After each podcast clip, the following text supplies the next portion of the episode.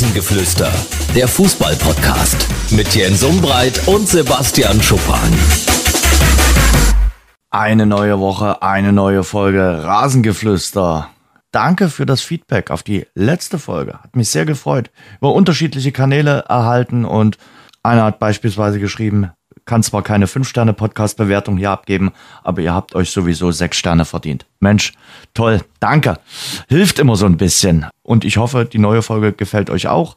Freue mich auch sehr, dass unser Partner Radeberger Pilsener wieder an äh, Bord ist und die heutige Folge exklusiv unterstützt. Radeberger war ja auch Partner zum Beispiel von den Filmnächten am Elbufer in Dresden und da konnte ein Rekordbesuch in diesem Jahr vermeldet werden. Knapp 274.000 Menschen haben die Filmnächte in diesem Jahr besucht und die haben auch jede Menge Radeberger getrunken. Danke für die Unterstützung und jetzt geht's hinein in die neue Folge. Es ist fast wie in alten Zeiten, denn das war früher mal unser typischer Aufnahmetermin. Sonntagabend. Erinnerst du dich, Sebastian? Logisch. Da haben wir immer Sonntagabend aufgenommen, um dann Montag mit einer frischen Folge am Start zu sein. Sebastian Schuppan ist in der Leitung. Freue mich sehr. Hallo Schuppi. Grüß dich, mein lieber Jens. Wie geht's? Ja, ganz gut, ganz gut. War ganz ein schönes Wochenende. Also was das Sportliche betrifft. Bei anderen Sachen ist sicherlich noch Luft nach oben, aber fußballerisch und gesehen und auch bei, in Sachen Handball war es ein sehr, sehr gutes Wochenende. Muss man, muss man mal wirklich so sagen. Und bei dir? Ich doch, Jens. Bei mir auch. Ähm, ja? Kann ich klagen. Also war jetzt nicht sehr ereignisreich, aber war doch okay. in Ordnung. Sehr schön. Also ich will mit dir heute natürlich über die ersten drei Ligen äh, sprechen, so wie wir das immer tun. Ähm, dann das hatte ich dir schon äh, intern angekündigt, verrate ich dir meinen Champions League-Tipp für die Saison 2022. 2000. Was lachst du da schon? Wenn die Leute wüssten, wie oft du mir das schon geschrieben hast, Spiel ich dir jetzt sei gespannt auf meinen Tipp. Also Natürlich. Und die Hörer sollten auch gespannt sein. Diese Hörer sollten wirklich tatsächlich gespannt sein. Ich ziehe das natürlich jetzt noch ein bisschen raus, um das zu teasen, damit die Leute dranbleiben auf meinen Tipp. Dann lachst du schon wieder. Also, das gibt's doch gar nicht. Also, du, ich, ich habe manchmal den Eindruck, du machst dich lustig über mich. Nein, aber du bist ja nicht bekannt für deine vagen Aussagen hier, für deine gewagten Tipps. Und dann äh, müssen wir ja bald äh, fertig sein, weil du wirst uns noch verraten, was es mit dem 5 Uhr Club auf sich hat, oder? Ja, kann ich gern machen, ja. Also freut mich, das stimmt, jetzt wo du sagst. Ja, also allzu lange genau. genau. nicht mehr. Müssen uns beeilen. Ja, du brauchst ja auch deine sieben, acht Stunden Schlaf. Also, ja, heute wird es eine Dreiviertelstunde weniger, aber für dich, ah, nehme ich das gern auf mich. Das ist so schön, das freut mich. Womit wollen wir denn anfangen, Sebastian? Lass uns doch mit der ersten Liga anfangen. Lass uns mit der ersten Liga äh, anfangen. Wie hieß das Lied von Peter Maffay und es war Sommer? Also muss man ja wirklich mal sagen, also was Sommer gehalten hat, Jan Sommer ist für mich der Spieler des Spieltags. Äh, äh das war fast unmenschlich, oder? Ja, also das hat mich auch begeistert, muss ich ehrlich sagen. Ähm, habe auch lange kein Spiel mehr gesehen, äh, was so einseitig war äh, in eine Richtung, wo eigentlich auch ein 4-5-0 nicht ganz ungerechtfertigt gewesen wäre. Aber mhm. am Ende hat sich Gladbach wirklich in alles reingeschmissen, hat natürlich eine gehörige Portion Glück gehabt und logischerweise Jan Sommer, der alles das, was er halten konnte, gehalten hat. Und äh, trotzdem hat es mich sehr unterhalten, das Spiel, muss ich ehrlich sagen. Auch wenn es einseitig war, ich glaube, die Stimmung war jetzt auch länger nicht so gut wie in München mhm. bei einem Bundesligaspiel. Das hatten mhm. echt auch Leute, die da waren, mit denen ich gesprochen habe, haben gesagt, ey, es war echt eine coole Stimmung. Mhm. Und ähm, deswegen habe ich mich gut unterhalten gefühlt. Wie ging es dir? Ähm, ich fand es auch ziemlich gut. Also ähm, ich muss ganz ehrlich sagen, ich habe das äh, Samstagabendspiel neben dem Kochen geschaut äh, und äh, habe mich wirklich auch gut unterhalten gefühlt. Ich, äh, Wolf Fuß hat immer reingebrüllt, Sommer, Sommer. Und äh, dann wusste ich, okay, sollte man mal dir die Zeitlupe angucken. Also war wirklich gut. Äh, er hat ja nur den von Sané und der, der von Sané, der war nicht zu halten. Nee, das war wirklich durch die Beine durch. Ja, ja. Aber was mich jetzt noch mehr interessieren würde, hat eins der beiden Sachen drunter gelitten? Also so, entweder mein Essen? Nö, meine, meine, meine, meine, Sp meine die, die Spaghetti Bolognese waren trotzdem gut. Die also das, drin. Die habe ich drin. Die habe ich drin. Äh, altes Tim Melzer Rezept. Kann man immer wieder machen. Äh, ist wirklich sehr, sehr gut. Also ich, ich, weiß immer noch nicht so richtig, was mit Julian Nagelsmann nach dem Spiel anfangen soll. Der dann äh, anfängt, auf den Schiedsrichter zu schimpfen. Und da muss ich Didi Hamann recht geben. Ich gebe nicht immer Didi Hamann recht, aber in dem Sinne schon. Ah, Kinder. Also am Schiedsrichter lag es nun, weiß Gott nicht. Nein, was mir auch jetzt nicht so gefallen hat, ist, Also er kann ja normalerweise kann er rundum zufrieden sein, weil sie ja wirklich sehr, sehr gut gespielt haben. Also sie haben Gladbach äh, auseinander seziert eigentlich und müssen die Tore machen und dann geht das Spiel auch klar für die Bayern aus. Aber was, was ich auch nicht so mag, ist dann danach zu sagen, dass der Gegner doch so defensiv war und auf 10 mal 10 Meter gespielt hat und dass Gladbach mit ihren Ambitionen ja eigentlich nicht so spielen dürfte das tut ja alles nichts zur Sache. Also äh, Gladbach freut sich sicherlich nicht mehr, wenn sie mit wehenden Fahnen nach vorne rennen und sechs Stück kriegen und dann mhm. sagen, oh, wir haben aber mutig gespielt gegen die Bayern, also wirklich super. Also davon kann sich ja keiner was kaufen. Und das dann so im Nachhinein äh, als Grund zu nehmen oder immer so, so insgeheim so ein bisschen vorzuwerfen den Gladbachern, das fand ich jetzt auch nicht so souverän. Man merkt schon, glaube ich, auch, dass er eine gehörige Portion Druck äh, auf sich geladen hat und dass er auch selbst nur das Höchste von sich erwartet. Das finde ich ja gut. Aber mhm. Äh, das dann so auf den Gegner abzuwälzen und deren destruktive Spielweise dann so in den Vordergrund zu heben, das hat er, glaube ich, auch gar nicht nötig, weil, wie gesagt, eigentlich war es ein gutes Spiel. Ja, fand ich ja auch. Und ich, ich, sag mal, das war jetzt auch nicht der ganz große Hoffnungsschimmer für die Konkurrenz nach dem Motto, äh, die Bayern sind verletzbar, weil es war wirklich eine dominante Vorstellung und Gladbach kann heute noch Jan Sommer äh, ein paar Getränke hinstellen äh, als Dank. Äh, und ihm allein haben sie es zu verdanken, dass sie den Punkt geholt haben. Ja, also ich habe selten wirklich so eine, so eine Bilanz gesehen. 33 zu 5 ja, Torschüsse. Wahnsinn, oder? 600 zu 280 gespielte Pässe. Also das ist so wirklich Wahnsinn. Die Passquote ja. 90 zu 69. Ja. Das ist wirklich, also das war eine ganz, eine ganz klare Angelegenheit. Wenn wir das Spiel zehnmal spielen, dann gewinnt Bayern neunmal und das mhm. auch nicht mit einem Torunterschied, sondern mit mehr. Und mhm. einmal kann Gladbach entweder gewinnen oder wie jetzt einen Punkt holen. Und das war wirklich, da können sie sich wirklich glücklich schätzen. Also ich finde, die Bayern, die haben dann gesagt, das war das Beste aller Spieler, das weiß ich jetzt nicht. Aber es war trotzdem eine sehr dominante Vorstellung.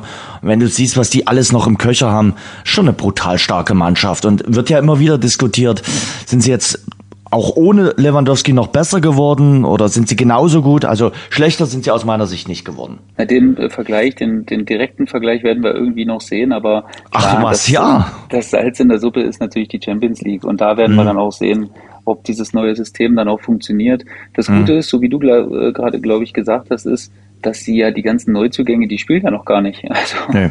im Moment ist es ja außer Manet eigentlich immer noch eine Mannschaft, die auch letztes Jahr im Großen und Ganzen so zusammengespielt hat.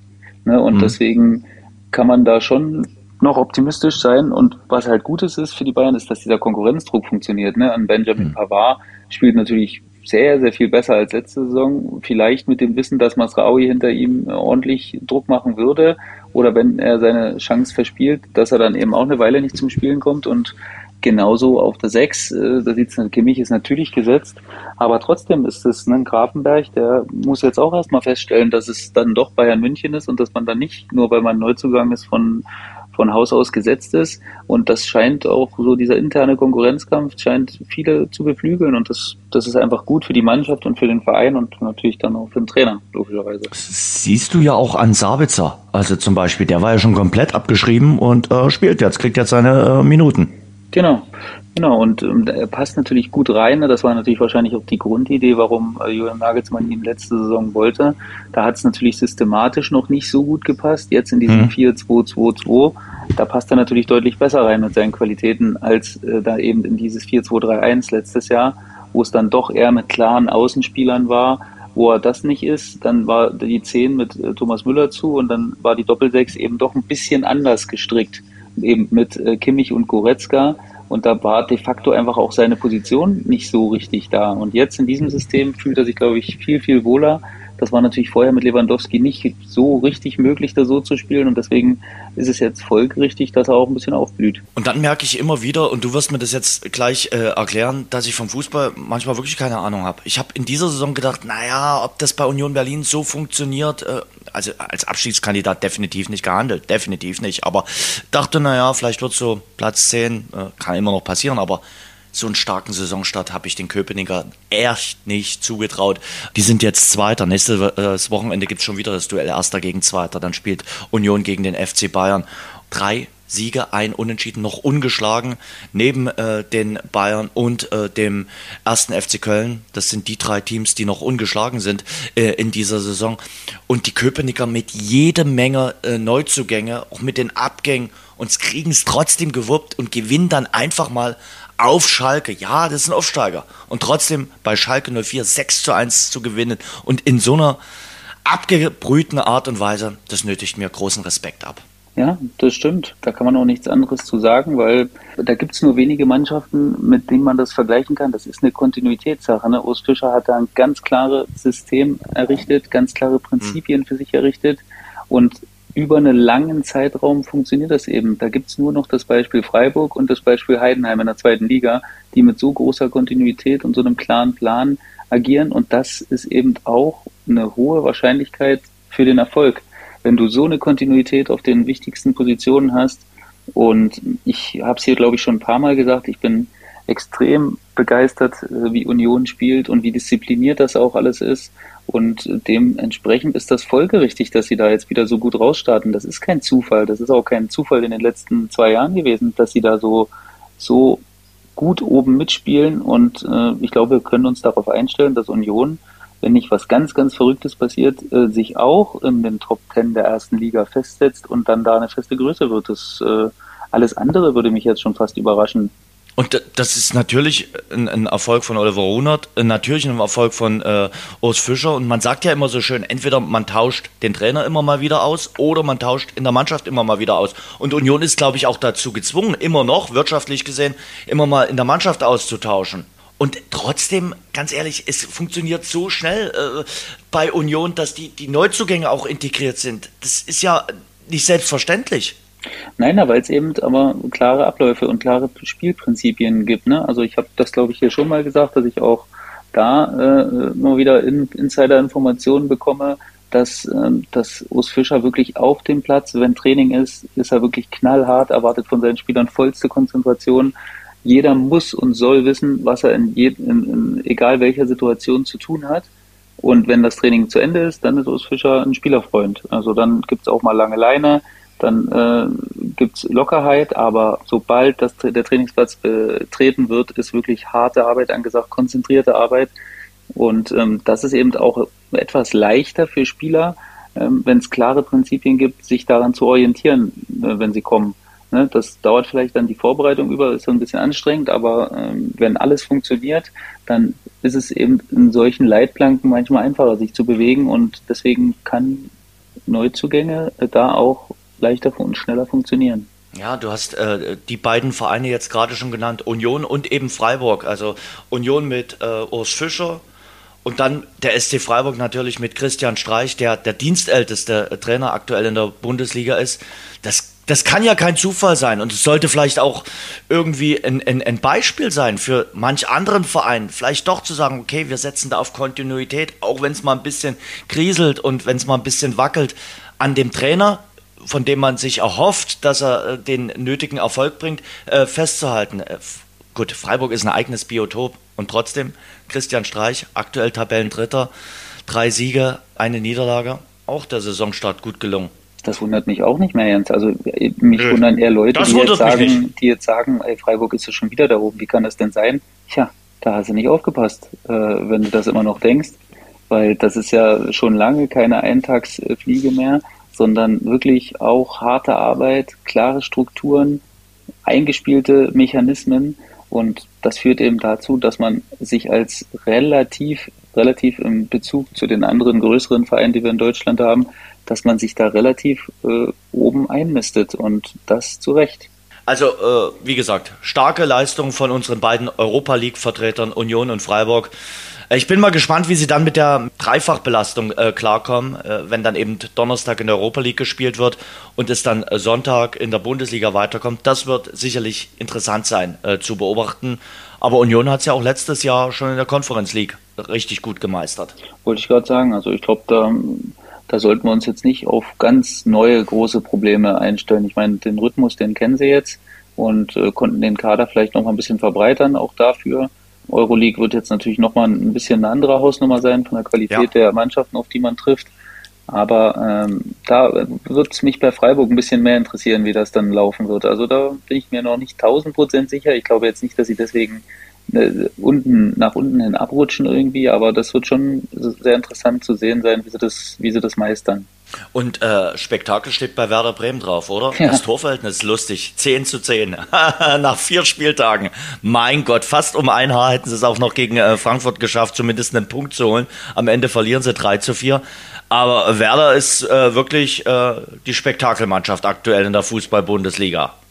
Ja, und äh, ich habe es ja auch über WhatsApp schon mal geschickt. Ich habe mir die Doku jetzt wirklich in Gänze angeschaut und mhm. äh, ich bin wirklich ein Ole Werner-Fan geworden. Also vorher habe ich mich jetzt, hab ich, war jetzt nicht so, dass ich sage, ey, Ole Werner, nee, den mag ich nicht, sondern eher so ein bisschen unscheinbar gewesen. Aber äh, habe den wirklich richtig, richtig schätzen gelernt über diese Doku. Und wer es noch nicht gesehen hat, also ich finde, äh, die gewährt schon schöne Einblicke, die man vielleicht sonst nicht so hat. Die sind bei FaceTime-Gesprächen von Markus Anfang mit äh, Mitchell Weiser dabei. Ähm, die sind bei äh, Aufsichtsratssitzungen teilweise dabei. Logischerweise immer nur das, was man auch halbwegs hören kann und was, was vertretbar mhm. ist. Aber ich finde, es gibt jetzt schon mehr Einblicke als jetzt zum Beispiel äh, die Bayern-Doku auf Amazon oder äh, mhm. Dortmund äh, oder in die Richtung. Also es gibt mehr Einblicke ja, ja. und ich finde es wirklich interessant. Es ist sogar bei der Abschiedsrede von Markus Anfang, da sind sie auch mit dabei. Also das kann man sich schon schön angucken und ich fand auch, dass sie in den kniffligen Situationen nicht immer weggeschalten haben. Da gab es einmal einen Zwist zwischen Clemens Fritz und Niklas Füllkrug, den haben sie auch voll, da haben sie auch voll draufgehalten. Und ja, das ist einfach schön, was man hat die Emotionen schön äh, rübergebracht und äh, dementsprechend kann ich das wirklich äh, jedem, der sich so halbwegs für Fußball interessiert, empfehlen. Da gibt man, da gibt man einen schönen Einblick.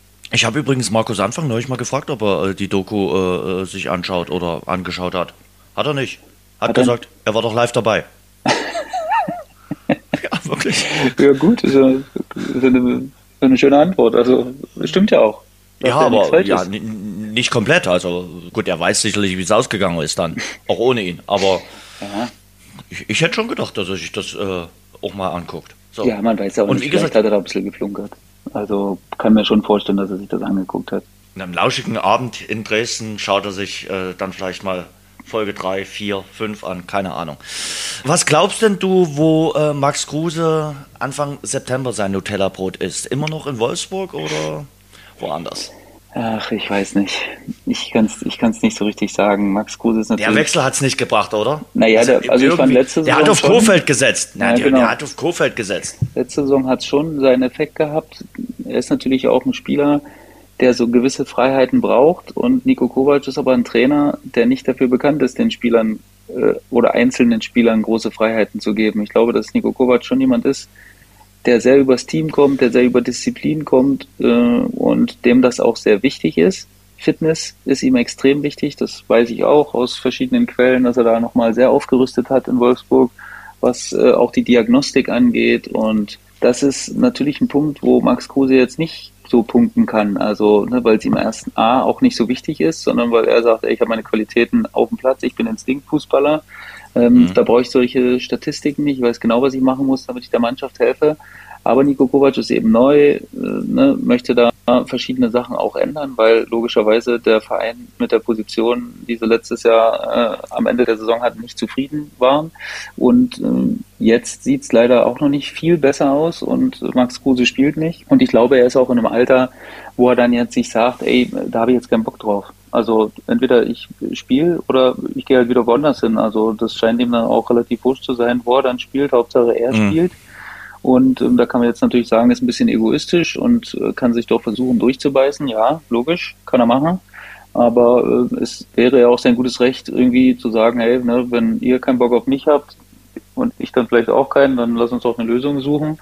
Wenn damit beide zufrieden sind, dann ja, dann wäre es ja für mich am Ende dann irgendwie auch okay und äh, wahrscheinlich für die Wolfsburg-Fans auch, weil ich meine, wenig wird er nicht verdienen. Gehen wir mal davon aus, also wird auch wieder was groß, ein großer Platz frei. Und wenn er nicht spielt, dann ist es natürlich dann auch nicht äh, für den Verein jetzt, sagen wir mal, wenn man sagt, äh, ähm, Nutzen ne, und äh, das Gehalt, was er ausbezahlt äh, bekommt, dann äh, steht das ja in keinem guten Verhältnis, wenn er dann nur auf der Bank sitzt und dementsprechend kann man natürlich versuchen, eine Lösung zu finden und ja, sind wir mal gespannt, wer dann in die Bresche springt und sagt, hey Max, bei uns ist noch ein Platz frei, da kannst du dich ausleben. Da gibt's Nutella-Brote äh, und da kannst du, kannst du machen, was du möchtest. Äh, das ist, ist halt so. Werden wir sehen, ob es jemanden gibt. Aber es ehrt doch äh, Max Kruse, dass er jetzt sagt, okay, ich will unbedingt spielen, ich will äh, meine Einsätze ja, haben. Es total. gibt doch auch, es gibt doch auch Bundesliga-Profis, die sagen, äh, okay, äh, ich kriege ja so viel Kohle, ich werde eigentlich mit Geld zugeschissen und mir ist egal, ob ich spiele oder nicht. Und da gibt's einige, also kann ich auch sofort Namen nennen, äh, aber jeder weiß äh, so ungefähr, wen ich da meine, äh, die sagen, ich habe so einen Millionenvertrag und äh, pff, ob ich spiele oder nicht, ist mir eigentlich relativ wumpe. Nee, das, also wir müssen uns das auch bewahren, so Spieler wie Max Kruse. Der sagt einfach das, was er denkt. Das ist cool. Äh, das, das wollen wir ja auch immer alle irgendwie. Ne? Wir wollen ja äh, nicht so Spieler, die wir äh, im Spiegel nur angucken können und sagen, ey, bloß nicht anfassen, der ist zu perfekt. Und äh, mhm. wir wollen Leute mit Ecken und Kanten und Leute, die auch mal sagen, was ihnen nicht passt und die dann auch mal wirklich sagen, ey, nee, ich bin jetzt zu Wolfsburg gegangen, weil es da eben viel Geld gibt. Also das hat er ja damals auch relativ ehrlich gesagt ja. und das muss man dann auch mal honorieren und respektieren. Und äh, wenn er jetzt sagt, er hat da keinen Bock drauf, äh, auf dieses äh, nur Fitnessgemache und äh, seine Qualitäten quasi nicht wertschätzend äh, aus seiner Sicht, dann ja, muss man gucken, ob es jemanden gibt, der ihn haben möchte. Und wenn so ist, dann wird er wechseln wahrscheinlich. Mhm. Aber der Kollege Nico Kovac hat momentan auch nicht so viele Argumente in seiner Hand. Also Noch nicht. Irgendwann möchte er auch mal gewinnen. Also bestenfalls nächstes Wochenende gegen Köln. Also allzu lange kann ich mir nicht vorstellen, gucken die sich das nicht an. Also weil dann reiht er sich in die Trainerkandidaten wie von Bommel und Kofeld ein. Köln ist ja für mich auch so ein, also wirklich, ich weiß nicht, ob, ich hoffe, dass sie es so beibehalten können, aber das ist für mich echt ein Wahnsinn, wie Köln das macht. Also die haben, äh, die haben so wichtige Spieler abgegeben, haben Anthony Modesti einen Top-Torjäger abgegeben, haben dann noch Isi Boué, auch ein sehr wichtiger Spieler, der auf vielen Positionen spielen kann, abgegeben. Und dann ist einfach egal. Die holen ihre Punkte. Özcan. Die, ja, Özcan, Özcan haben sie noch abgegeben, genau. Also eigentlich fast schon drei der wichtigsten Spieler, die sie hatten. Und was machen sie? Die spielen genauso wie davor, bloß eben mit anderen Leuten, die darauf Bock mhm. haben. Und der Baumi, wie ich schon mal gesagt habe, der pusht die Jungs halt bis zum geht nicht mehr. Der gibt denen das Gefühl, dass sie genauso wichtig sind wie die Spieler, die davor auf der Position gespielt haben. Und dann spielen sie halt mit Thielmann, dann spielen sie mit, äh, mit äh, Flo Dietz vorne und die machen genauso ihr Ding. Also das ist für mich wirklich ein, ein absolutes Qualitätsmerkmal, äh, wie Baumi das hinkriegt, diese Spieler ähm, dann auf dieses Bundesliga-Niveau zu hieven. Das ist wirklich, also aller Ehren wert, muss ich echt sagen. Immer noch ungeschlagen und auch nicht das einfachste Programm gehabt bisher. Und deswegen, da ziehe ich meinen Hut vor. Mhm. Den Hut ähm, muss man momentan nicht vor Schalke 04 äh, ziehen, weil äh, anders als Werder Bremen, die wirklich einen soliden Start als Aufsteiger hingelegt haben, auch bei Schalke schon ordentlich Sand im Getriebe. Äh, noch nicht gewonnen. Und äh, nur zwei Punkte auf dem Konto und das 1 zu 6 gegen Union, das tat schon ordentlich weh. Also äh, klar, die Fans haben nach dem Spiel nicht gepfiffen, haben die Mannschaft quasi auch noch ein bisschen gefeiert, aber äh, allzu oft sollten sie nicht äh, 1 zu 6 im eigenen Stadion verlieren. Nee, das ist, das ist wohl wahr. Ich meine, ich glaube, dass keiner erwartet hat, dass Schalke da ein Feuerwerk abbrennt und mit neun Punkten aus, äh, aus vier Spielen dasteht. Das mhm. hat, glaube ich, keiner erwartet. Aber klar, der Start jetzt rein von den Gegnern her war, glaube ich, machbar mit Köln, Gladbach, Wolfsburg und jetzt das Spiel gegen Union. Tja, ich meine, wenn man vier oder fünf Punkte hätte, wäre man, glaube ich, halbwegs zufrieden. Mhm. Aber äh, vor allen Dingen das Spiel gegen Wolfsburg, glaube ich, und mit dem verschossenen Elfer von Terodde gegen Gladbach hat man, glaube ich, wenn ich mich erinnere, korrigiere mich gerne, in letzter Sekunde das 2-2 gemacht. Ja, Bilder. Ähm, und ja, das ist natürlich schon ein bisschen unter den Erwartungen im Großen und Ganzen schon, aber man darf auch nicht vergessen, ne, äh, das ist immer wieder ein brutal schwieriger Drahtseilakt, den Schalke da machen muss, weil eigentlich müssen sie Leute verkaufen, jetzt äh, mit Tiao äh, müssen sie wahrscheinlich jemanden abgeben, wo sie natürlich ordentlich Geld kriegen, aber wahrscheinlich auch wieder nur einen Teil reinvestieren können, weil eben trotzdem Transfererlöse erzielt werden müssen. Also für Ruben Schröder ein absoluter Drahtseilakt und er hat das bisher bravourös gemacht, glaube ich. Also ich, eine der schwierigsten Aufgaben, die äh, zu bewältigen waren im deutschen Profifußball aktuell. Und ich glaube schon auch, dass sie sich ein bisschen fangen werden. Also da bin ich mir relativ sicher dass sie das hinkriegen werden. Jetzt gegen Stuttgart ist natürlich schon ein Spiel und dann zu Hause gegen Bochum. Da kann man natürlich schon äh, dann auch mal punkten. Und dann kommt schon das Revier Derby. Derby. Ja, ja, dann das Derby. Also von daher, äh, das sind äh, ja wegweisende Spiele äh, in den nächsten Wochen für Schalke 04. Und äh, du hast Bochum gerade erwähnt, das schwierige zweite Jahr. Also ich, ich sag mal, das wird wirklich eine Mammutaufgabe, äh, da in dieser Saison den Klassenhalt zu schaffen. Weil natürlich ist jetzt die Aufstiegseuphorie, die sie in der Vorsaison hatten, irgendwie weg und jeder weiß auch, was er von Bochum zu erwarten hat und wie man sich auf Bochum einstellen muss. Und ich glaube, in der Vorsaison hätten sie in Freiburg noch einen Punkt geholt. Am ja. Freitagabend verlieren sie halt 0 zu 1. Das ist ein guter Punkt von dir. Das ist natürlich wirklich ein schwieriges Jahr.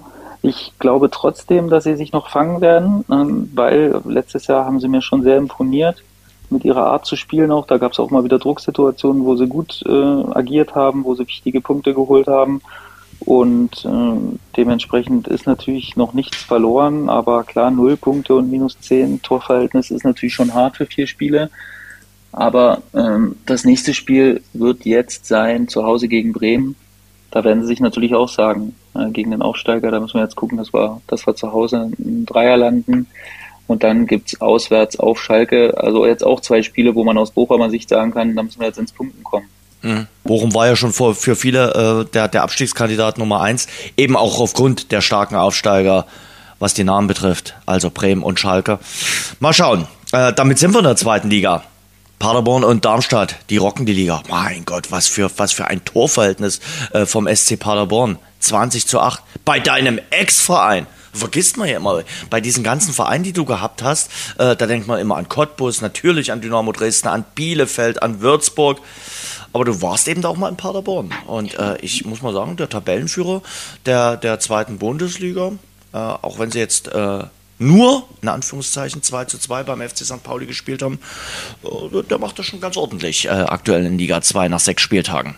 Ja, sehr gut. Also beide machen mir total viel Spaß, sowohl Paderborn als auch Darmstadt. Ich gucke wirklich beide Mannschaften sehr gern. Und ähm, Paderborn spielt wirklich einen erfrischenden Fußball, muss man, muss man mhm. wirklich sagen. Ähm, die haben eine gute Mischung, finde ich, auch in der, in der Mannschaft. Haben jetzt auch nochmal gut. Fabian Wohlgemuth macht da wirklich einen sehr guten Job, finde ich, was Neuzugänge angeht. Ist immer wieder sehr proaktiv, hat schon zeitig viele Neuzugänge äh, parat, so dass sie in der Vorbereitung schon dabei sind. Haben sich äh, in dieser Saison ja sehr großzügig beim, beim äh, bei Magdeburg bedient. Ne, haben mhm. da einige Spieler, äh, unter anderem Obermeier und Conte und äh, Tobi Müller, die natürlich jetzt auch eine gute Rolle spielen. Also Conte ist natürlich ein unglaublich schneller Spieler, ne? das, äh, das weiß jeder, dass der unglaublich schnell ist. Sein Bruder ist auch nicht kein schlechter. Sein Bruder ist auch nicht schlecht, genau. Aber jetzt hat er auch noch das Tore-Schießen für sich äh, erkannt und entdeckt. Kann sein Bruder auch. Das kann sein Bruder auch und das auch, äh, auch sehr, also beide haben, haben die Tore ja wirklich extrem gut gemacht, muss man wirklich sagen. Also Mhm, ähm, Gehen wir später drüber. Haben sie, das haben sie sich voneinander abgeschaut anscheinend. Sie haben nicht zeitgleich ja. Aber das hat mir gefallen und auch Marvin Pieringer, das war nochmal eine klasse Ergänzung, finde ich, ähm, zu Felix Platte, den man dann dazu geholt hat, weil Marvin, ich meine, ich habe den äh, zu den Kickers geholt, ne, weil mhm. der in der Regionalliga schon extrem aufgefallen ist äh, bei Freiburg 2, weil er einfach alles hat, was du als Torjäger, was du nicht lernen kannst, das hat der Junge. Und äh, mhm. was der braucht, sind Spielminuten und die waren jetzt bei Schalke natürlich in der letzten Saison dann ein bisschen wenig, glaube ich, um seine Entwicklung äh, längerfristig zu fördern. Und ich hoffe, dass er die jetzt bekommt. Hat schon drei Tore gemacht. Ist ein ganz wichtiger Spieler, weil er eben ein bisschen anderer Spieler als Felix Platte ist. Und ich glaube, die Kombination passt einfach sehr gut. Und ähm, allgemein, wie gesagt, habe ich vorhin schon gesagt, sehr guter Job auf dem Transfermarkt von Fabian Wohlgemuth. Und äh, ich glaube, mit Paderborn ist zu rechnen in dieser Saison. Wie gesagt, mir nötigt auch, du hast gerade schon gesagt, äh, Darmstadt äh, großen Respekt ab. Äh, letztes Jahr äh, oder letzte Saison so knapp gescheitert am Aufstieg und äh, diese Saison sofort wieder von Anbeginn an da. Anders zum Beispiel als ein FC St. Pauli, der oh, mit, mit acht Punkten da noch ein bisschen hinterherhängt. Aber Darmstadt kriegt es mit Lieberknecht halt wieder gewuppt, äh, einen guten Saisonstart hinzulegen. Vier Siege, äh, ein Unentschieden, eine Niederlage das ist schon stark. Also das muss man wirklich sagen. Sehr stark. Also äh, wie gesagt, habe ich vorhin schon gesagt, macht mir auch großen Spaß, äh, Darmstadt beim bei den Spielen zuzuschauen, weil sie einfach einen erfrischenden Fußball spielen. Ne? Das ist auch eine Mannschaft, die von der Emotion lebt, aber auch mhm. äh, von ihren Einzel, von ihren Einzelkönnern. Braden Manu hat sich echt wunderbar entwickelt, genauso wie Philipp Tietz. Da hat man jetzt gedacht, Luca Pfeiffer geht weg. Ne? Da sind immerhin 17 Tore und 8 Vorlagen äh, abgewandert. Und ähm, Philipp Tietz spielt genauso weiter wie letzte Saison, eine wunderbare Präsenz vorne, körperlich mhm. gut, äh, lässt sich nicht wegdrängen, macht die, macht die Bälle fest und ist vorm Tor eiskalt. Und Braden Manu eben als 1 gegen 1 Spieler sehr, sehr gut. Und dann haben sie eben auch so einen, so eine Doppelsechs, äh, die würde nicht bei jedem Zweitligisten spielen. Ne? Schnellhardt und Kempe, Kempe kennen wir auch noch aus Dresden, Jens, ne? eigentlich kein klassischer Sechser in dem Sinne. Äh, Ne, aber der hat das für sich äh, einverleibt, diese Position. Äh, da sind sie eben sehr fußballerisch unterwegs, sehr stark am Ball. Mit Marvin Melem dann nochmal ein Spieler, der auch sehr kreativ ist. Also die Mischung passt einfach sehr gut und dazu noch einer der meist unterschätztesten Trainer für mich äh, im Profifußball. Thorsten Lieberknecht. Ja, ohne Frage, ohne Frage. Ich habe es ja hier schon mehrfach gesagt. Also ich bin wirklich äh, Anhänger von äh, Thorsten Lieberknecht und wenn es irgendwann mal einen Thorsten Lieberknecht äh, Fanclub gibt, äh, trete ich dem Ganzen bei, weil er wirklich ein sehr, sehr guter Trainer ist. Also muss man wirklich sagen, das hat er in Braunschweig bewiesen, das hat er ansatzweise in Duisburg bewiesen und zeigt es jetzt in Darmstadt auch wieder. Und ich hätte ihn mir echt gerne damals vorgestellt in Dresden. Wirklich, es wäre fast dazu gekommen, aber leider, leider nicht. Und äh, zu Tobi Kempe, das ist auch so ein Spieler, der hier in Dresden leider nicht ganz sein Aroma entwickelt hat. Ja, die, die Flanke damals in der Relegation auf Uali, die war klasse und äh, die hat damals auch mit für den Klassenerhalt gesorgt, aber ansonsten hat es dann erst später gezeigt, was er für ein toller Zocker ist. Absolut. Und immerhin jetzt darf man nicht vergessen, 311 Spiele in der zweiten Liga. Oh, das ja. ist natürlich schon 62 Frage. Tore auch. Also das ist jetzt wirklich auch ein, ein Top-Werk, muss man sagen, ohne dass er ohne der Frage. Stürmer ist. Ähm, ist jetzt schon 33, aber äh, scheint trotzdem äh, da topfit zu sein. Und ähm, einfach auch, er hat so eine gute Mischung aus Lockerheit, aber trotzdem äh, diesen, diese Disziplin, die Position auch zu halten, weil das ja schon eine strategisch wichtige Position auch ist. Und ähm, ja, passt einfach toll in dieses, in dieses Gefüge da in Darmstadt. Mhm. Und ähm, ja, deswegen sehr, sehr gut. Aber auch Heidenheim, muss man auch sagen, ne, ähm, wie immer, einer der undankbarsten Gegner äh, in der zweiten Liga, gegen die spielt keiner gern. Und dieses Jahr auch, und da freue ich mich drüber, weil ich letztes Jahr immer oft gesagt habe, ey, auswärts, wenn du auswärts nicht punktest, dann kannst du nicht im Aufstieg mitspielen. Zu Hause sind sie top, da sind sie ein Aufstiegskandidat. Mhm. Wenn es nur ein Spiele geben würde, würde ich auf Heidenheim setzen. Ne, das, ist, das ist klar. Aber dieses Jahr, man höre und staune, äh, Platz zwei in der Auswärtstabelle und das ist natürlich stark und deswegen sitzt er auch ganz oben mit. Ja, da beweist sich mal wieder Frank Schmidt. Äh, Kontinuität setzt sich am Ende durch. Ja. Ähm, und was machen wir mit dem ersten FC Magdeburg? Also äh, ganz ehrlich, äh, die sind für, für großes Theater äh, sicherlich gut, für Spektakel. Aber 17 Gegentore nach sechs Spielen sind ja knapp drei Gegentore pro Spiel. Ein bisschen viel. Ja, ja, das ist noch zu viel. Da ist noch nicht die richtige Mischung da. Ich meine, dass das nicht so leicht wird, den Spielstil äh, mit hochzunehmen, das war, glaube ich, auch jedem klar. Aber ich denke, für die gibt es nur diesen einen Weg. Und ähm, da ist es jetzt natürlich gerade eben ein bisschen Ungleichgewicht, was die Gegentore angeht. Aber das war jetzt auch ein sehr unterhaltsames Spiel äh, auf dem Betzenberg. Da war wirklich alles drin, Eigentore, tolle Tore, äh, kuriose Tore und ähm, deswegen, ja, denke ich immer noch, dass sie noch im Soll sind. Also sechs Spiele, vier Punkte, ja, ist jetzt nicht überragend, aber da ist jetzt auch noch nicht alles verloren. Ne? Braunschweig hätte sicher lieber die vier Punkte, die Magdeburg schon hatte, als äh, sie mit ihrem einen Punkt. Und deswegen mhm. glaube ich, ist es noch okay. Ja, Magdeburg jetzt am nächsten Spieltag beim SC Paderborn. Auch keine einfache schwierig. Aufgabe haben wir. Ja, sehr, sehr schwierig. Mensch, und äh, Kräuter Fürth, eigentlich das ähnliche Problem, was Bielefeld hatte. Bielefeld hat sich schon vom Trainer getrennt. Äh, Fürth hält noch an Marc Schneider fest. Aber der Saisonstart äh, der Franken, boah, schon besorgniserregend. Ja, ja sehr, sehr schwierig. Sehr schwierige Situation. Das haben wir aber dieses Jahr wirklich in fast allen Ligen mhm. oder sagen wir mal in der zweiten mhm. und in der dritten Liga, dass sich die Absteiger ja. relativ schwer tun. Das ist, ich weiß nicht, ob es jetzt wirklich, äh, ob es jetzt wirklich ein Dauerzustand sein wird, dass da beide weiter unten sind, kann ich mir eigentlich nicht vorstellen. Ich glaube, Bielefeld hat einen guten Move gemacht mit Daniel Scherning. Das war wirklich jemand, der wirklich eine Qualität hat und der ein Potenzial hat als Trainer, da wirklich weiter höher zu klettern. Sehr guter Move von Sami Arabi, muss ich sagen. Und ähm, Kräuter Fürth, ja, ist natürlich echt schwierig, der Saisonstart. Und ich glaube, dass es auch ein bisschen schwierig bleiben wird. Ich habe jetzt mhm. nicht absolute äh, äh, Begründungen dafür, aber es ist nur so ein Bauchgefühl, dass es eine schwierige Saison geführt wird. Drei Punkte.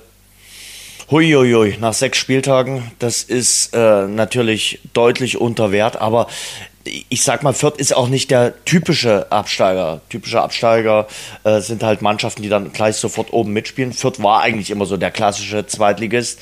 Äh, die haben halt mal ein Jahr in die erste Bundesliga reingeschnuppert, sind jetzt wieder dort angekommen in der harten Realität und tun sich aus meiner Sicht extrem schwer äh, wieder mit dem mit der zweiten Bundesliga. Ich habe es nicht so erwartet, ehrlich gesagt. Ich glaube, ich dachte schon, dass sie da so eine gewisse äh, Grundstabilität haben, aber das zeigt auch immer wieder, wie gefährlich das ist, wenn du runterkommst ne, und du ja. denkst, der erste Verlierst gleich am zweiten Spieltag das Derby. Das genau. ist, glaube ich, auch nochmal so ein Nackenschlag gewesen. Das war eigentlich ihre Stärke in den Derbys. Hat ja selten mhm. der Club gewonnen, da haben sie schon eine gute Bilanz gehabt, immer die Kleeblätter.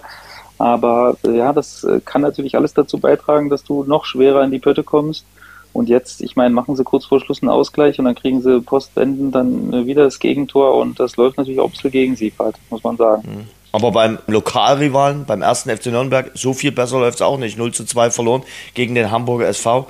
Und ganz ehrlich, ich muss als erstes sagen, oh, Felix Zweier, es, es tut mir fast schon weh. Also äh, Spiele mit Felix Zweier haben irgendwie immer irgendwelche Szenen, wo du sagst, die sind diskussionswürdig. Also spätestens seit dem Ding äh, von Dortmund gegen Bayern und eigentlich schon davor. Schwierig, wirklich schwierig. Wie kann man denn dieses Foul nicht sehen und Elfmeter für den HSV pfeifen? Erklär's mir einfach mal. Ich muss ehrlich sagen, dass ich es leider nicht gesehen habe, Jens, das Spiel. Ja. Ähm, krasse Entscheidung. Krasse okay. Fehlentscheidung. Ganz, ganz krasse Fehlentscheidung. Du musst Elfmeter für den HSV geben. Also gut, dass das im, im Sinne der, der, der Gerechtigkeit für, für den HSV ausgeht. Aber ganz ehrlich, da muss doch auch jemand Zweier dann helfen und sagen, hier greift der Schiedsrichter ein. Das hat Matuschka zur Halbzeit gesagt, das haben alle gesehen. Und du gibst Freistoß für Nürnberg. Was ist denn das für ein Kokolores? Gehst du richtig aus dem Sattel, Jens? Ja, manchmal schon. Also, weil es mich aufregt. Weil es mich echt aufregt. So, und es ist ja nicht die erste Fehlentscheidung von Zweier. Ja, das ist gerade eine Phase, wo er echt zu kämpfen hat. Und äh, ich meine, das gibt es auch mal, aber klar, ist natürlich äh, auch so, dass man sich da immer wieder dran festhält, dann, wenn es in mehreren Spielen hintereinander ist. Und mhm. ja, deswegen ähm, unschön, unschöne Situation. Mhm. Finden Sie jetzt heraus, wie großartig ein alkoholfreies Pilzner schmecken kann. Neu. Radeberger alkoholfrei. Hopfig frisch im Geschmack. Mit echtem Kalister Aroma Hopfen. Radeberger alkoholfrei. Jetzt probieren. Aber du hast die, die zweite Mannschaft und, da, da reden wir ja über einen ehemaligen Teamkollegen von dir äh, des ersten FC Nürnberg beobachtet, wenn ich richtig informiert bin. Ja, genau. Ich war äh, heute Nachmittag beim Spiel Regionalliga Bayern, Nürnberg zweite Mannschaft gegen DJK Filzing. Ein Wo ist denn Filzing? Ich weiß es nicht, ehrlich gesagt, Jens. also, warte, also mal, warte mal, dann rede erstmal, ich gucke jetzt, wo Filzing ist. Ja, ich rede. Ja, das äh, ist ein Überraschungsaufsteiger, der auch sehr viele Punkte schon geholt hat. Und ähm, Nürnberg 2 aber sehr, sehr stark, hat mir wirklich sehr gut gefallen. Also eine klare Handschrift von Christian Fjell und äh, wirklich auch eine klare Herangehensweise, äh, wie sie spielen wollen. Das hat man von der ersten Sekunde an gesehen. Hab's ja auch schon mal gesehen diese Saison und auch letzte Saison öfter. Da hat sich was entwickelt und Fiello macht da großartige Arbeit. Ähm, das waren 8 zu 1 heute, also das sieht man jetzt auch nicht alle Tage im, äh, im Profifußball, dass da ein, äh, ein Gegner 8 zu 1 abgefertigt wird und auch völlig verdient und auch in der Höhe so in Ordnung.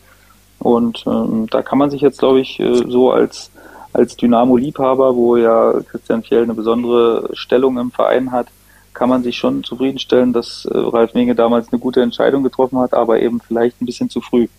Zu früh. Ich, ich glaube, Eindeutig dass, zu früh. Genau. Ja. Ich glaube, dass Fiello wirklich ein Trainer, ein Trainer Diamant äh, ist.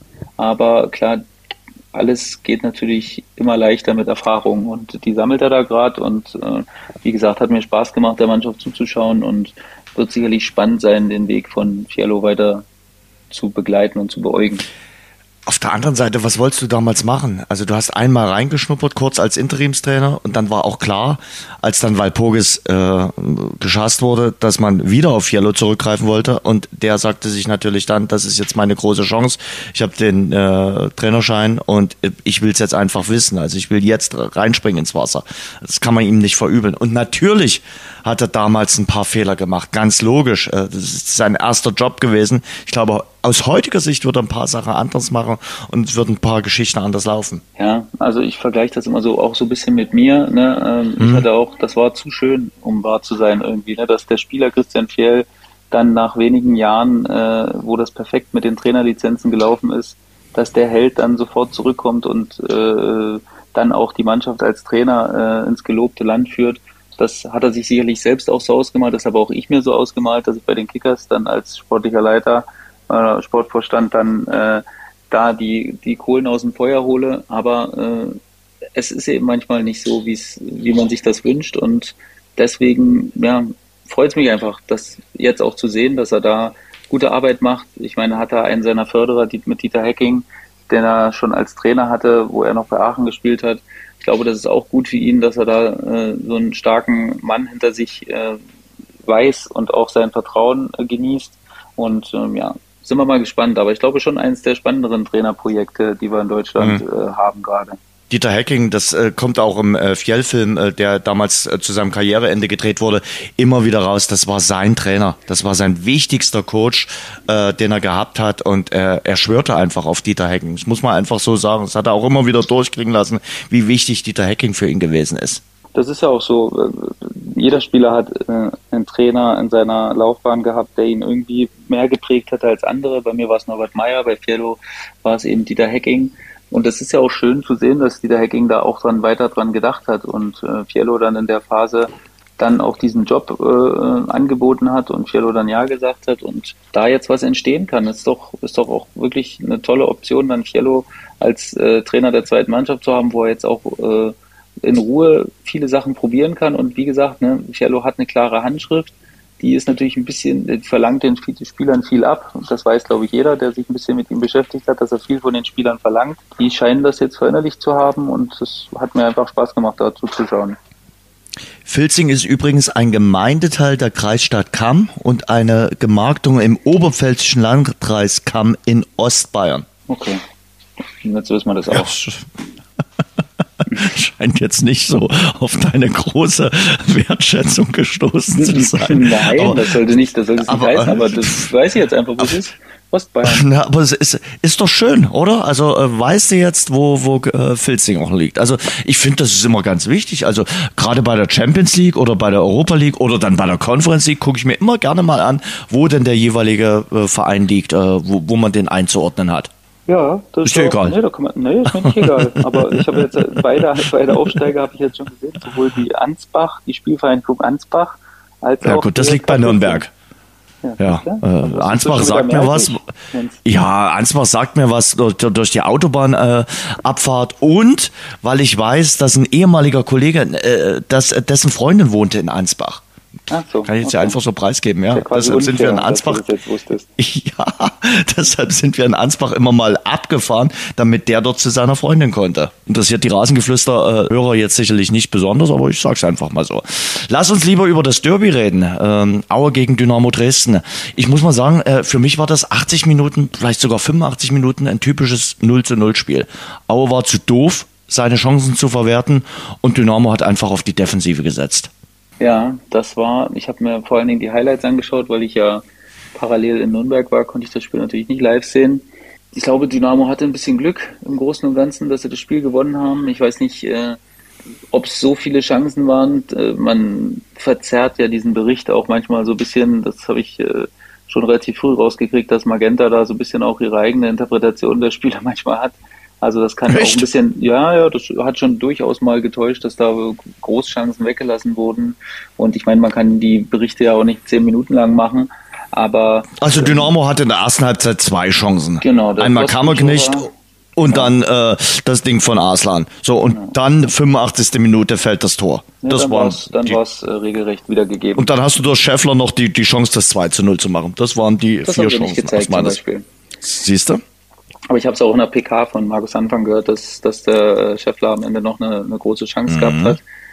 Aber klar, ich meine, es war dann am Ende schon fast ein bisschen Privatduell zwischen äh, Maxi Thiel und äh, Triljaccia.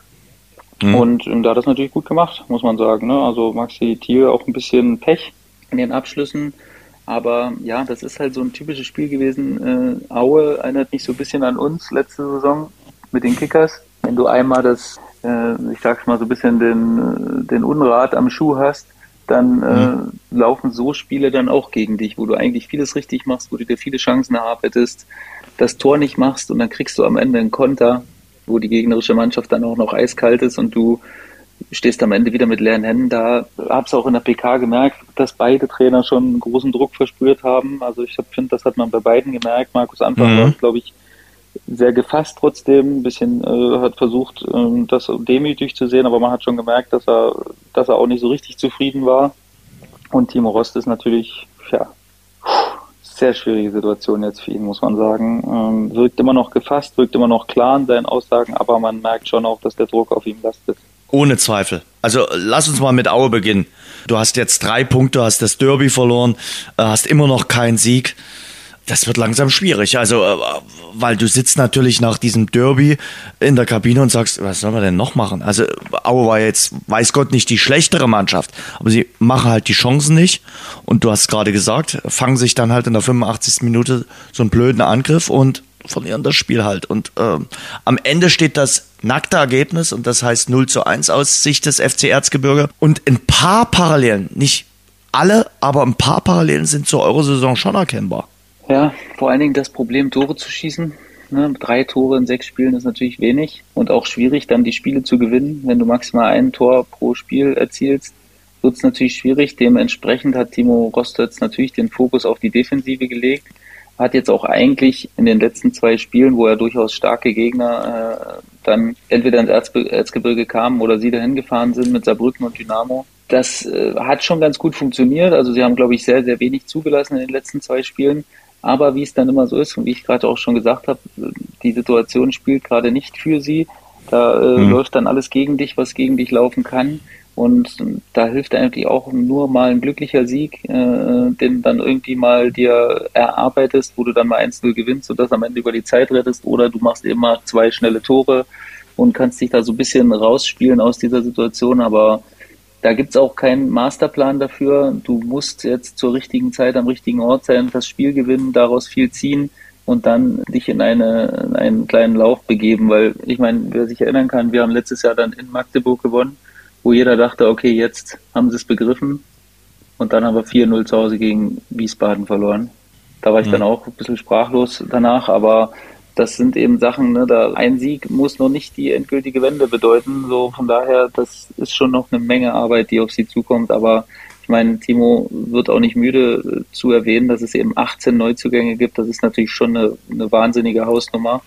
Und ähm, das ist in der Tat nicht so leicht. Und vor allen Dingen, wenn das am Anfang nicht funktioniert, das ist dann eben noch, kommt dann noch erschwerend hinzu, dass die Jungs sich nicht kennen und dass es dann verschiedene Mechanismen in der Mannschaft gibt, die das dann eben nochmal erschweren, diese Eingewöhnung der neuen Spieler. Jetzt hast du am nächsten Freitag Erster gegen Zweiter von unten. Also ja. Letzter gegen Vorletzter. Also ja. mehr Krise geht eigentlich gar nicht.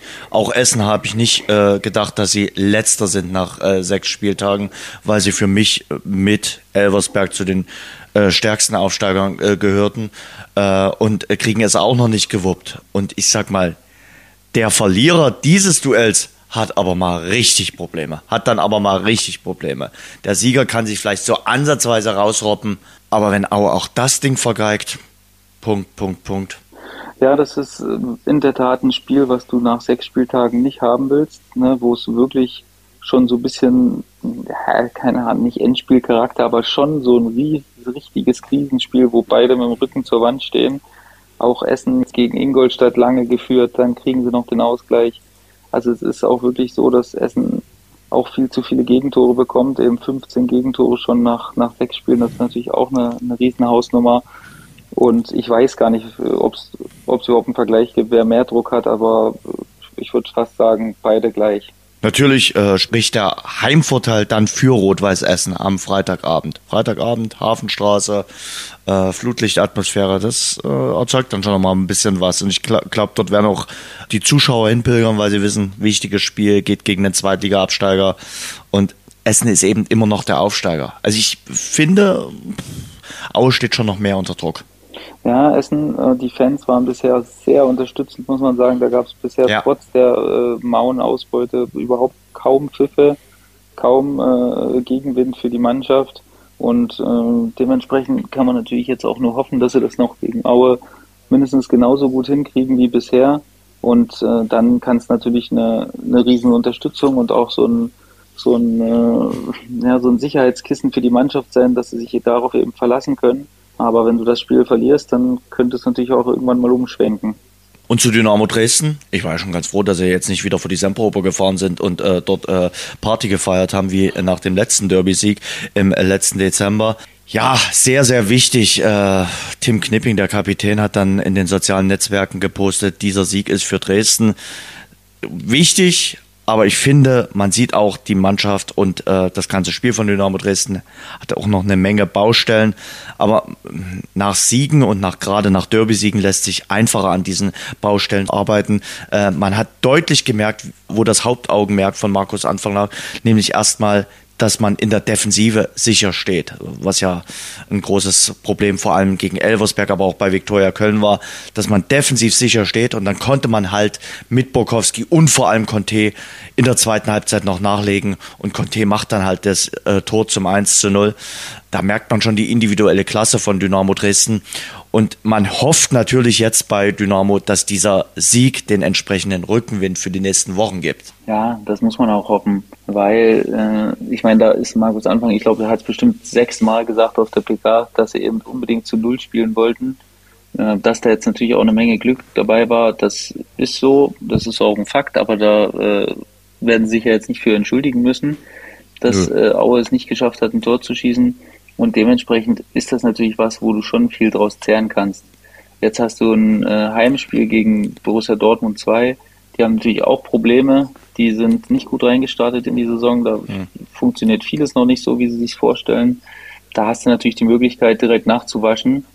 Und dann sieht es doch schon wieder sehr ordentlich aus. Und dann reden wir schon wieder von einem fast gelungenen Saisonstart. Wenn du dann zwölf mhm. Punkte nach sieben Spielen hast, ist jetzt nicht überragend, aber ist jetzt auch nicht schlecht wirst mhm. wahrscheinlich dann so Sechster, Siebter sein in der Region. Aktuell bist du Zehnter mit drei Siegen, äh, drei Niederlagen, also ausgeglichen. Muss natürlich jetzt mal zusehen, so eine kleine Serie zu starten. Du hast gesagt, dann Dortmund 2, dann Duisburg und dann Ingolstadt. Und Ingolstadt wird schon so ein Gradmesser. Ähm, wie sehr ist die SV Elversberg momentan ernst zu nehmen? Äh, ist das so dieser furiose Aufsteiger, der durchstartet und der die Punkte holt und der sich da durchrobbt, der jetzt auch 1 zu 0 gegen Waldhof Mannheim gewinnt? Ich sag mal, Waldhof Mannheim ist ja jetzt auch keine Thekentruppe. Also die gehören ja auch zum gehobenen äh, Standard in der dritten Liga und auch das gewinnen sie.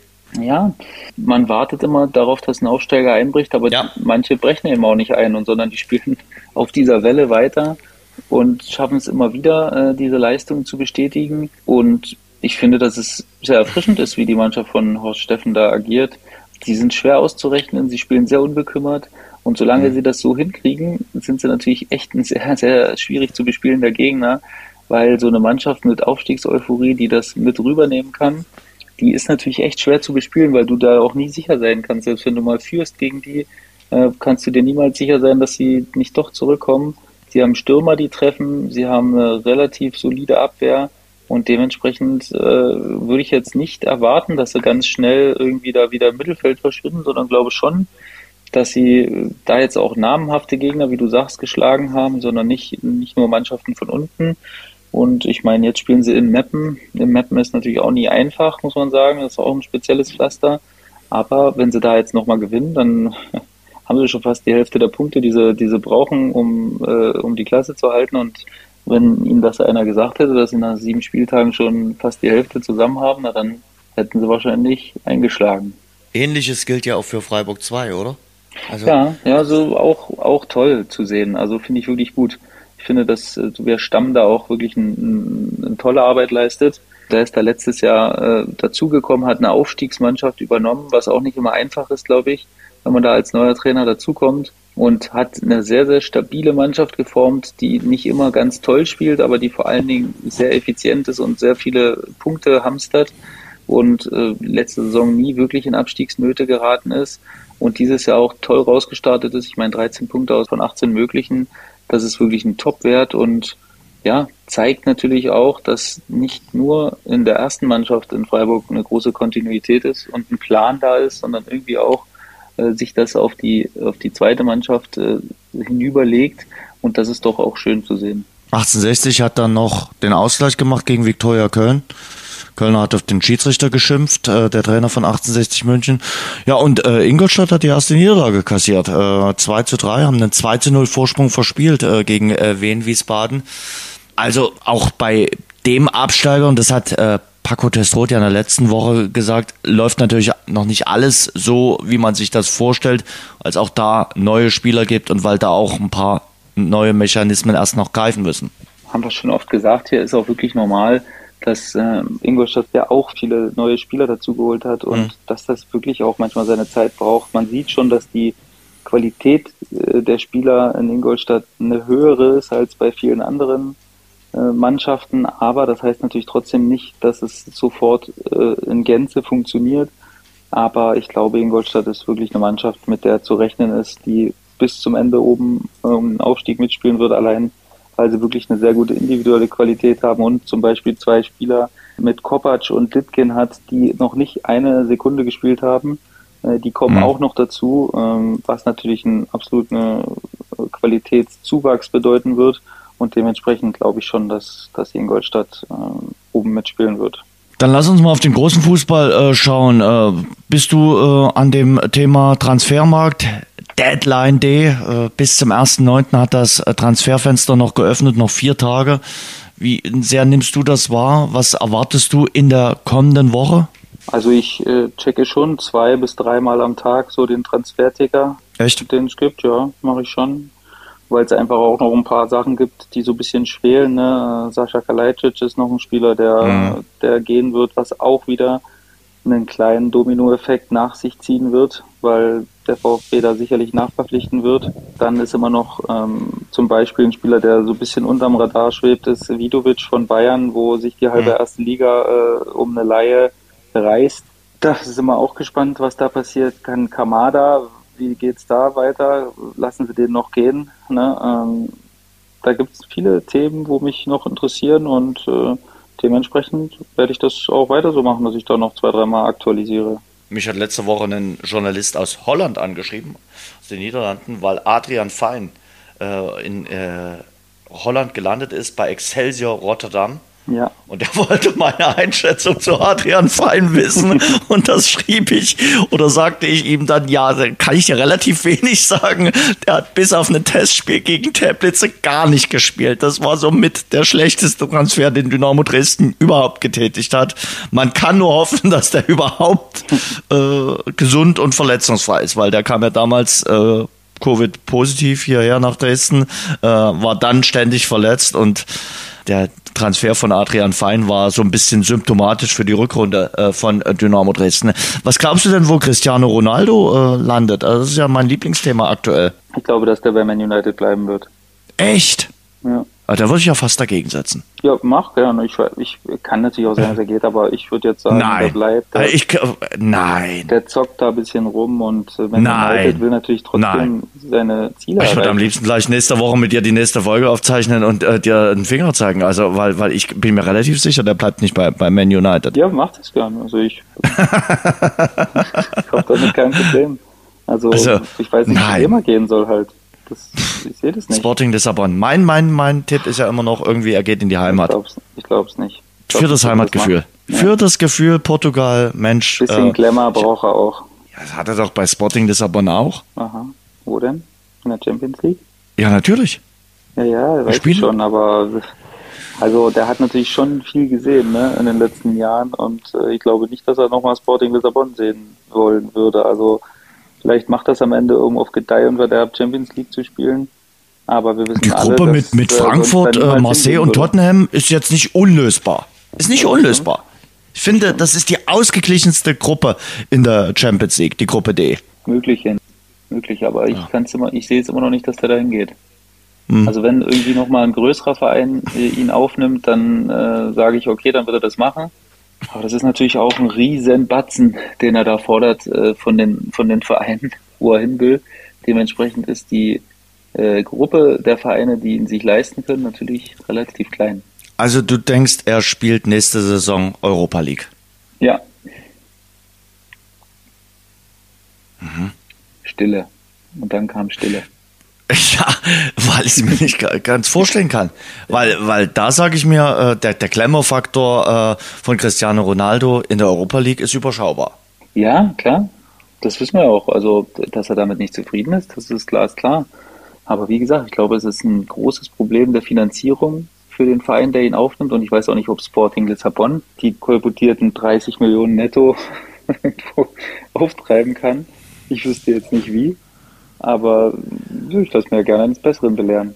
Du kennst die Gruppe von Manchester United?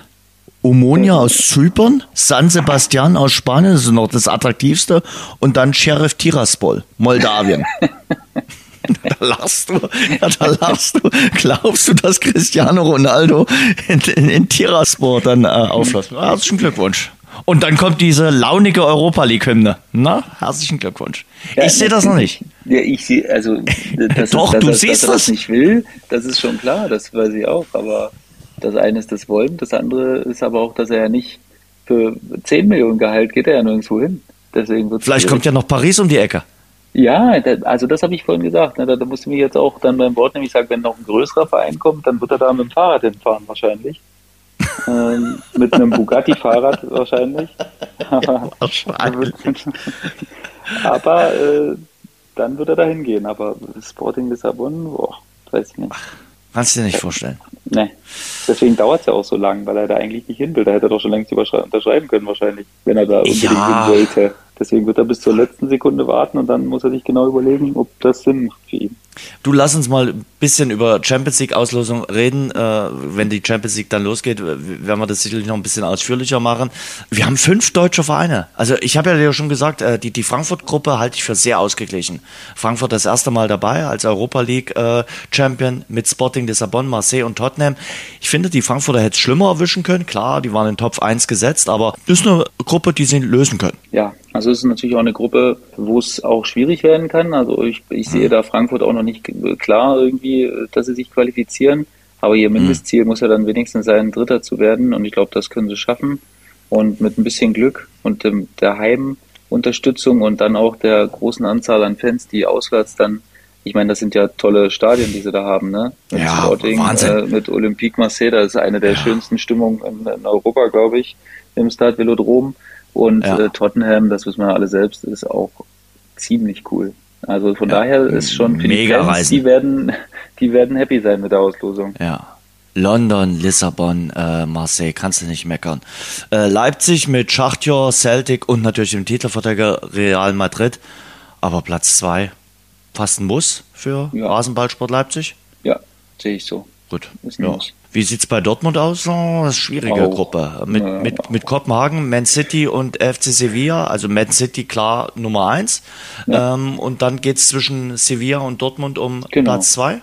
Ja, würde ich ja. auch sagen. Würde ich unterschreiben. Kopenhagen Gut. wird wirklich eine Außenseiterchancen haben auf dem dritten Platz. Und da geht es darum, äh, in den beiden Duellen möglichst viele Punkte zu holen. Leverkusen auch sehr ausgeglichene Gruppe. Atletico sehe ich ein Mühe vorn. Und äh, dann Leverkusen und Porto kämpfen um Platz zwei. Brügge ist so ein bisschen der Außenseiter. Ich weiß nicht, ich glaube, dass Leverkusen, Brügge und Porto schon ziemlich auf einem Niveau sind.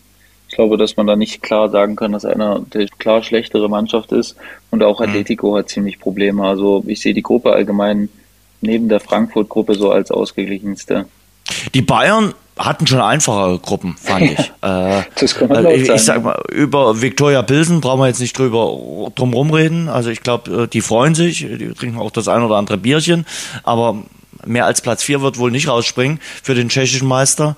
Aber ansonsten Bayern, Inter und Barcelona, hm, interessante Gruppe. Ja, vor allen Dingen auch sehr viel Brisanz drin, dass Lewandowski, hm. das hat er, glaube ich, sich nicht gewünscht unbedingt, nicht. dass er so schnell wieder in München auftribbeln muss. Das wird wahrscheinlich nicht leicht, aber ich meine, der hat natürlich heute auch wieder zwei Tore gemacht. Also der hat äh, das Visier auch wieder eingestellt in, äh, hm. in die richtige Richtung und ist da auch auf einem, auf einem guten Tore.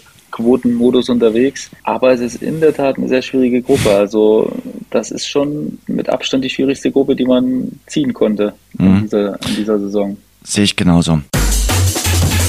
Die Prognose. Sebastian, jetzt kommen wir zu meinem Titelkandidat, ähm, äh, den ich dir nennen will. Ähm, und, den und, haben wir noch nicht ich, besprochen ich, bisher? Den haben wir, doch, den haben wir schon ansatzweise besprochen. Der ist in einer deutschen Gruppe mit dabei. Warte kurz. Der ist in einer deutschen Gruppe mit dabei. Und weil ich ein treuer Mensch bin, ich sage, in dieser Saison wird es Manchester City. Das kann jetzt nicht dein Ernst sein, oder? Doch, doch, das ist tatsächlich mein Ernst. Manchester City ist mein Titelkandidat. Bist du überrascht, oder? Weil ich eben äh, mein, mein Tipp treu bleibe und weil ich sage, irgendwann müssen sie diesen verdammten Pokal mal holen und weil ich einfach an Pep Guardiola äh, glaube und äh, sage, sie holen den Pott. Da bin ich jetzt wirklich ein bisschen sprachlos, muss ich ehrlich sagen. Ja, du hast das, das- angepriesen, das war als wenn du sagst, dass, äh, dass äh, keine Ahnung, AC Mailand Champions League, das wäre jetzt eine Überraschung für mich gewesen. Wenn du gesagt hast, der AC Mailand gewinnt die Champions League dieses Jahr. Da wäre ich jetzt wirklich überrascht, hätte ich gesagt, Jens, geil. Das finde ich geil, aber Man, Man City ist ja bodenlos, was, also wirklich. Das, Du findest das bodenlos, League. Ja, wirklich, weil die gewinnen nicht. die Aber Champions das ist ja schön. Ja, da, dann, dann setzt doch gleich wieder dagegen. Ist doch schön. Da haben wir gleich wieder so ein kleines Battle äh, bis, bis in, den, in den Mai 2023 rein. Und wir können uns da gegenseitig gegeln. Das gefällt mir schon wieder so ein bisschen, dass du äh, schon wieder gegen mich setzt und sagst, Mensch, Mensch, das, äh, irgendwann wird's passieren. Irgendwann wird's passieren. Nee, Wer ist denn dein sicher. Tipp, Sebastian? Aber ich komme ich komm darüber wirklich nicht hinweg, dass du das angepriesen hast, als wenn du Ja, was, ganz Verrücktes dieses Jahr machst und dann sagst du Ich einfach finde Man City. Ich finde, das ist schon ziemlich verrückt. Also, weil ich äh, eben dem Ganzen treu bleibe, weil ich jetzt eben nicht abweiche, weil ich, sondern, sondern weil ich sage, okay, es ist wieder Manchester City. Oh, ich hätte ja jetzt sagen ey. können, FC Bayern, was du jetzt wahrscheinlich sagst. Nee, Aber das mache ich da eben bin ich auch nicht. sicher, dass die das nicht werden. Oh, oh, oh, oh, oh. Jetzt bin ich gespannt. Aber jetzt spitze ich die Ohren. Was kommt denn jetzt? FC Liverpool oder was kommt denn jetzt beim Kollegen ich, nee, Liverpool hat dieses Jahr irgendwie, weiß ich nicht. Am Ende sagst auch du auch nicht. Manchester City. Nein, das sage ich auf keinen Fall. Ich sage jetzt mal, dass dies Jahr Champions League-Sieger der FC Barcelona wird. Der FC Barcelona wird Champions League-Sieger werden. Lewandowski macht 10 plus x Tore. Ich, ich, ich äh, sehe noch nicht mal, dass der FC Barcelona äh, die Gruppenphase Ja, das übersteht. kann natürlich sein, das ist natürlich eine me- mega schwierige Gruppe, aber ich sage, der Weißt du, was du ich dann, mir jetzt äh, gerade überlegt, Jens. Ich habe mir davor Ja, das, das merke ich. Das merke ich. So hast du früher für Klausuren und ähnliches gelernt, dass du kurz gesagt, oh, das habe ich mir gerade überlegt. Ich sag dir, Mitte November, wenn die Gruppenphase äh, zu Ende ist und äh, der FC Barcelona auf Platz 3 steht, kriegst du von mir eine fette WhatsApp. So. Ja, zu Recht. Und dann möchte ich mit, dann möchte ich mit dir ein Rasengeflüster aufzeichnen. Ja, da freue ich mich schon. Die Nachspielzeit. Sebastian, wir müssen bald schlafen gehen. Also du musst schlafen gehen. Was hat's denn mit dem 5 Uhr Club auf sich? Der 5 Uhr Club, ja, das ist ein Buch, was äh, ein ehemaliger Mitspieler von mir, ich war, du kennst ihn auch noch in Dresden, Florian Grossart. Äh, hat Oh, ja, hat mir okay. das empfohlen. Ne? Der hat eine eigene Direktion äh, im Okay. Versicherungs- und Investmentbereich und ist sehr, sehr, sehr erfolgreich, was mich wirklich sehr viel freut. Und ähm, der hat mir äh, das indirekt über Instagram, weil er da sehr aktiv ist, ins Ohr gelegt, quasi, dass man, äh, dass man sich das mal anschauen sollte und das Buch mal lesen sollte. Das habe ich dann irgendwie gemacht. Und ähm, es ist die Idee dahinter, quasi wirklich jeden Tag um 5 Uhr aufzustehen, vor allen anderen oder vor, sagen wir mal, 98 Prozent aller Menschen und Mhm. eben dann seine Morgenroutine äh, durchzuziehen, die dann verschieden interpretiert werden kann. Also ich stehe auf, mache Sport, mache meine, äh, meine Meditation, die auch dazu gehört, weil es eben auch eine Selbstreflexion, ein großer Fokus auf die Selbstreflexion ist und ähm, eben so eine Art auch Digital Detoxing. Ne? Also von, sagen wir mal, wenn ich aufstehe von 4.45 Uhr bis 7, 8 Uhr, da gucke ich mein Handy nicht, gucke ich mein Handy nicht an, dann lasse ich mein Handy sein, dann konzentriere ich mich auf mich, ähm, versuche fokussiert und klar in den Tag zu kommen und äh, mit Sport, mit Selbstreflexion, mit äh, Wissensaneignung, also auch viel lesen und da hat man so wirklich, jetzt vor allen Dingen auch als zweifacher Familienvater, wo ja wirklich auch die Kinder und der Job dann äh, die absoluten Prioritäten sind, ähm, da hat man seine Zeit für sich schon am frühen Morgen hinter sich und das tut gut und es ist natürlich eine große Herausforderung, also es ist wirklich nicht leicht, weil es schon ein großer Einschnitt ist. Äh, Meine Frau schimpft manchmal abends auch, dass ich in den Seilen hänge ab 9 Uhr und nur noch so wie so ein Schluck Wasser in der Kurve auf der Couch hänge. Aber es lohnt sich bis jetzt, muss ich ganz ehrlich sagen. Also ich kann das Buch erstmal jedem nur empfehlen, weil es wirklich eine Bewusstseinserweiterung ist, weil es sehr viele Anleitungen gibt und äh, auch klare Ideen dahinter, warum man was macht. Und dementsprechend äh, würde ich euch wirklich ans Herz legen, euch den 5 Uhr Club von Robin Sharma, Sharma mit S-H-A-R-M-A. Liest mal euch das Buch durch und lasst euch mal selbst so ein bisschen inspirieren davon. Mich hat es wirklich extrem inspiriert. Also eins der Bücher, und ich habe echt viele Bücher in meinem Leben gelesen, die mich extrem inspiriert haben und die mich sofort dazu inspiriert haben, loszulegen. Und ähm, ich kann es dir nur empfehlen, Jens. Also du, ich hoffe, du hast es dir inzwischen geholt. Ich versuche ja, aber bei dir habe ich immer so dieses, diesen Impuls, dich so ein bisschen zu nerven, was mich irgendwie so, weiß ich auch nicht warum. Ich sage immer, du bist mich mein, zu triggern. Du bist, ja, genau, dich zu triggern. Meine Frau, die trigger ich auch, die, die ist überhaupt noch nicht drauf aufgesprungen. die, ja, weiß ich auch nicht, kommt da nicht so drauf. Und bei dir habe ich immer so das Gefühl, dich muss ich ein bisschen triggern, aber mit mäßigem Erfolg. Sag das doch nicht, sag das doch nicht. Aber wir werden das Buch natürlich verlinken für alle Hörer. Ähm, aber wenn ich äh, den 5 Uhr Club äh, jetzt dem beitreten würde, äh, dann würde ich vielleicht eine halbe Stunde Schlaf haben, weil ich schlafe momentan räudig. Die nächste Offenbarung, aber äh, ich habe schon besser geschlafen in meinem Leben. Also muss ich ganz ehrlich zugeben. Und von daher um fünf möchte ich nicht aufstehen. So, das ist so, so eine Zeit für, für Morgenmoderatoren. Und ich habe schon äh, aufgepasst in meinem Leben, warum ich nicht Morgenmoderator geworden bin. Ja, Jens, aber vielleicht äh, findest du auch eine gute Anleitung in dem Buch wegen für besseren Schlaf. Also das ist, mhm. da gibt es auch klare Sachen, die man, die man beachten kann, um besser zu schlafen. Also ich bin gespannt. Ja. Lies es doch wir erst und dann unterhalten wir uns nochmal darüber. Äh, de definitiv, definitiv. Ja, na, auf jeden Fall. Äh, ich diskutiere das gerne mit dir hier aus und äh, dann akzeptiere aber auch bitte meinen äh, Champions League äh, Siegertipp äh, Manchester City. Also das sollte man dann auch. Was habe ich denn für eine andere Wahl? ja, einfach mal akzeptieren und sagen, Mensch, da hat er Herz und Kopf zusammengenommen und äh, war einfach mal mutig. Schuppi, es hat großen Spaß gemacht. Äh, es war eine launige Runde. Ab ins Bett, äh, weil du musst jetzt ja auch ein bisschen schlafen. Ich zähle jetzt mal zusammen. Das ist gar nicht mehr so viel. Also das sind, wenn ich richtig rechne, jetzt sechseinhalb Stunden. Und, und, und wann klingelt da der... Auf. Ach, stimmt, dann sind es noch weniger. Dann sind es noch weniger. So, okay. Ja. Sechs Stunden, sechs Stunden, Jens. Meine Güte. Ja, ist, das ist ein bisschen wenig. wenig 21, 30 gehe ich eigentlich mal ins Bett. Okay, und, und, und das, ist, das ist dann quasi, guckst du die erste Halbzeit zum Beispiel bei der Champions League, wie früher wir als Kinder. Wir durften manchmal äh, die erste Halbzeit bei einem Europacup-Spiel sehen. Das war super. Also bis, bis nach zur Halbzeit ins Bett gegangen, wo es 1-0 stand und dachtest, naja, wie wird denn das Spiel jetzt ausgehen? Und am nächsten Morgen hast du es dann erfahren. Herzlichen Glückwunsch. Es bleibt natürlich immer frei, Jens, da auch ein bisschen länger wach zu bleiben. Aber im Moment äh, hatte ich ja noch keine Champions League, während ich das mache. Ich mache es ja erst seit knapp zwei Monaten.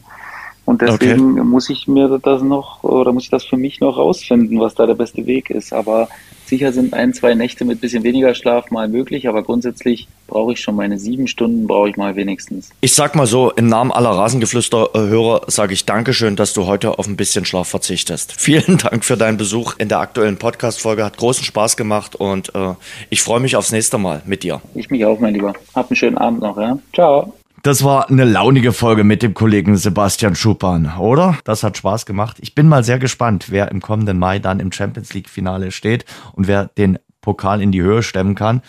Ich wünsche euch jetzt erstmal eine gute Woche. Wir hören uns nächste Woche dann natürlich wieder mit einer neuen Folge vom Rasengeflüster. Das war die heutige Ausgabe 179 vom Rasengeflüster, exklusiv mit Radeberger Pilsner. Tradition verbindet, Leidenschaft vereint, Radeberger das Pilsner. Passt gut auf euch auf.